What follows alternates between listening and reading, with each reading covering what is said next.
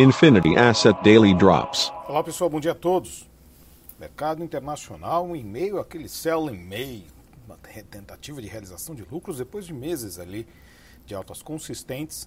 A lenda do sell em meio pode ser que esteja se funcionando, mas principalmente empresas de tecnologia nos Estados Unidos têm sido fortemente afetadas, não só também as empresas de tecnologia, mas os mercados, os mercados agora estão uh, das criptos estão uma derrocada bastante forte.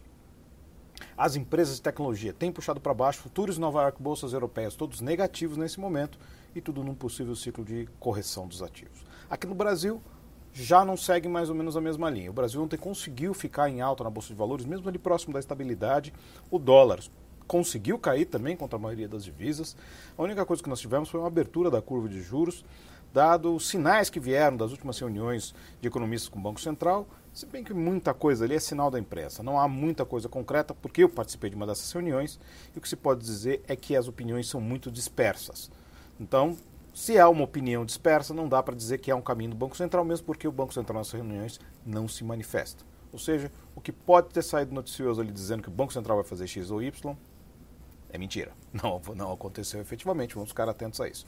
E falar em decisão de política monetária, hoje temos a ata da última reunião do FOMC, não deve se trazer grandes novidades, mesmo porque o Federal Reserve precisa esperar os desígnios dos planos do governo americano, do plano de Joe Biden, ver se ele vai conseguir ser aprovado, provavelmente não vai ser aprovado, e não só ser aprovado, mas também em que volume será aprovado, para então entender o quanto de estímulo a economia americana vai receber, o quanto isso pode gerar inflação e o quanto pode ser necessária a normalização de juros.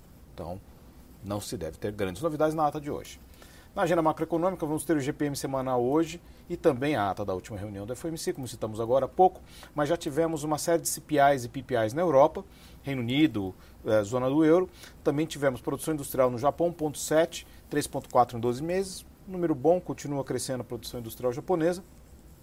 Temos nesse momento o dólar subindo, batendo em todas as moedas, diferente do que estava ontem, batendo em todas as moedas, e as commodities todas em queda. Metálicas, energéticas, todas em queda. O Irã voltando a produzir, possivelmente dado um acordo, tem assustado parte dos investidores. É isso aí, pessoal. Tenham todos uma ótima sessão e bons negócios. Infinity Asset Daily Drops.